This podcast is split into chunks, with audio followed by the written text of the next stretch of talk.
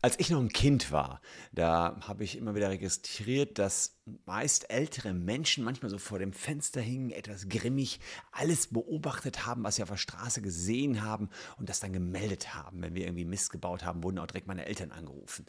Diese Verpetzer, die gibt es richtig hobbymäßig und die nutzen Apps, um andere, insbesondere Falschparker, zu verpetzen.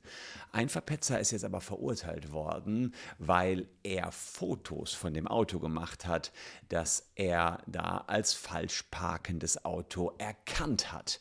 Und ob er dieses Urteil gegen sich bestehen lassen musste oder nicht, das klären wir in diesem Video.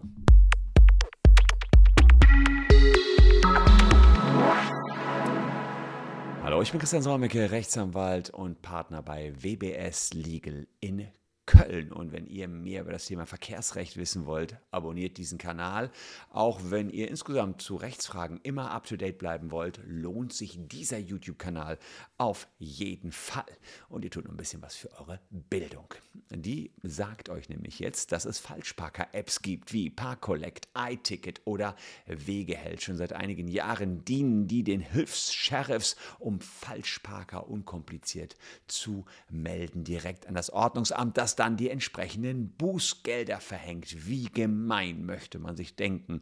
Und das geht relativ easy. Man macht ein Foto von der Situation und schickt es eben rüber. Man kann auch ganz oldschool statt App auch dem Ordnungsamt eine E-Mail schicken. Jetzt denkt man, Denunzianten würden ungefährlich leben, aber das ist nicht der Fall. Denn wenn der Falschparker noch im Auto sitzt, dann gilt natürlich, dass man keine Fotos von fremden Personen machen darf. Denn man hat erstmal kein schutzwürdiges Interesse an der Verfolgung von Ordnungswidrigkeiten. Das schutzwürdige Interesse an der Verfolgung von Ordnungswidrigkeiten hat erstmal nur der Staat, aber nicht ich. Also sitzt jemand im Auto, dann verletzt man das Persönlichkeitsrecht des Betroffenen.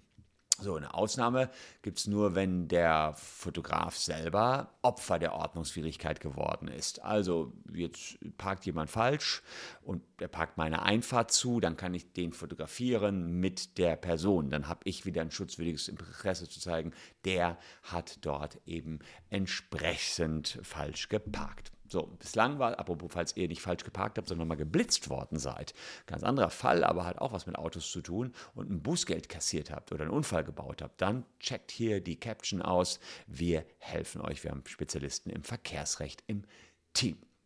So, und bisher war es so, dass auch die Weitergabe des ähm, Fotos des Wagens inklusive Kennzeichen schwierig war. Das heißt, selbst wenn gar keiner drin saß, das war jetzt der erste Case, jemand sitzt drin, sage ich, nee, geht erstmal nicht, es sei denn, seid selbst betroffen. Und bislang gingen die Gerichte davon aus, auch wenn gar keiner drin sitzt, dann ist schon das Autokennzeichen selbst ein personenbezogenes Datum im Sinne der Datenschutzgrundverordnung. Hört sich komisch an, aber natürlich mit dem Autokennzeichen kriegt man eine Identifikation des Halters raus und das reicht, sagen die Gerichte. Selbst wenn der Halter nicht unbedingt gefahren sein muss, aber man sieht, sein Auto hat sich zu einer gewissen Uhrzeit und einem gewissen Tag an einem gewissen Ort befunden und das ist eben ein personenbezogenes Datum. Und die Frage war, die vom Verwaltungsgericht in Arnsbach zu klären war, ist diese Datenverarbeitung nach der DSGVO zulässig. Was war passiert? Der Kläger, der hatte Fotos gemacht von ordnungswidrig geparkten Fahrzeugen und hatte die als Beweise an die Polizei geschickt. Und das Landesamt für Datenschutz hat ihn verdonnert zu einer Zahlung von 100 Euro. Die haben gesagt, nein, du darfst nicht einfach das Auto fotografieren und das Kennzeichen weitergeben. Finde ich jetzt ehrlicherweise einen ganz smarten Move von demjenigen, der verpetzt worden ist. Der hat erstmal eine, die Aufsichtsbehörden eingeschaltet. Und jetzt war es ja so, ist nur der Wagen fotografiert worden, nur das Kennzeichen, keine Person. Und die große Frage, die zu klären war, ist schon das nicht erlaubt? Und in Artikel 6 der Datenschutzgrundverordnung sind Gründe, warum man Daten verarbeiten kann, drin.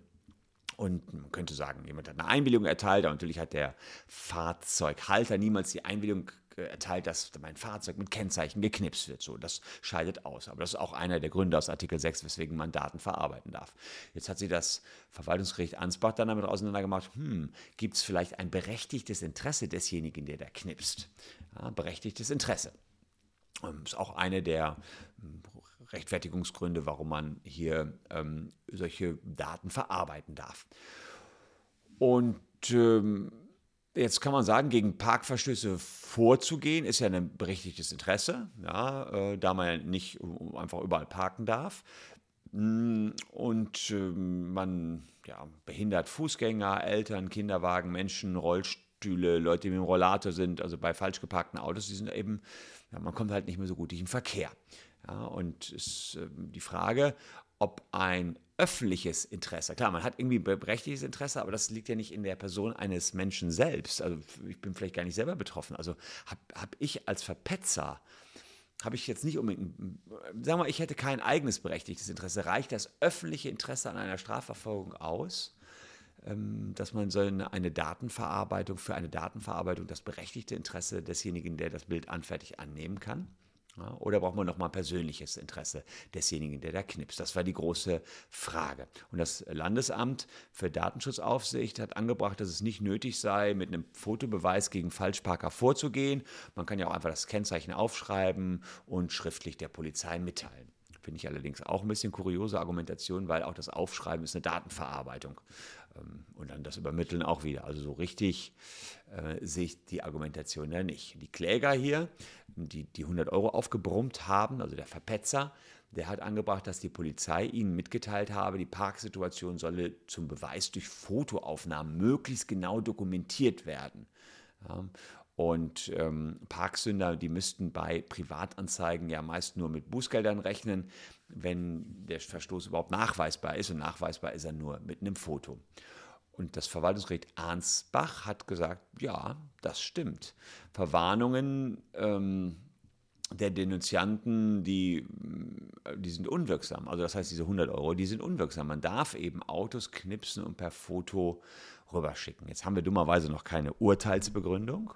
Aber das ist schon ein dickes Ding, dass man jetzt eben privat ermitteln darf. Ein klein bisschen jedenfalls. Und mit dem Fotobeweis eben ja, die Falschparker wirklich anzeigen darf. Ja, denn jetzt können nicht nur Politessen Bußgelder ermitteln, sondern eben auch Hinz und Kunz, der über so eine App verfügt.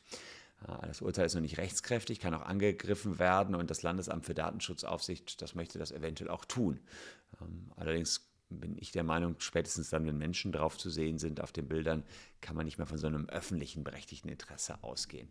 Fand ich jedenfalls ein interessantes Urteil. Ja, für euch ganz wichtig, wenn ihr da mal verpetzt werdet. Sieht es erstmal schlecht aus. Wir werden das aber weiter beobachten. Vielleicht geht es ja in die Berufungsinstanz. Dann ähm, ja, informieren wir euch auch wieder. Lasst also ein Abo da und äh, es gilt am Ende der Spruch, den haben die mir rausgeschrieben, die mir beim Skript geholfen haben. Den hatte ich so noch nie gehört, aber passt ganz gut. Der größte Lump im ganzen Land ist und bleibt der Denunziant. Finde ich ein schönes Schlusswort. Was meint ihr dazu? Sollte man Falschfahrer, die sich auch nicht ganz korrekt verhalten, verpetzen oder sind es blöde Denunzianten? Und wir sollten die Aufgabe dem Staat überlassen. Postet unten in die Comments. Bin gespannt, was ihr dazu zu sagen habt. Ansonsten hier noch zwei Videos, die euch auch interessieren könnten. Wir sehen uns an gleicher Stelle morgen schon wieder, liebe Leute. Bleibt gesund. Tschüss und bis dahin.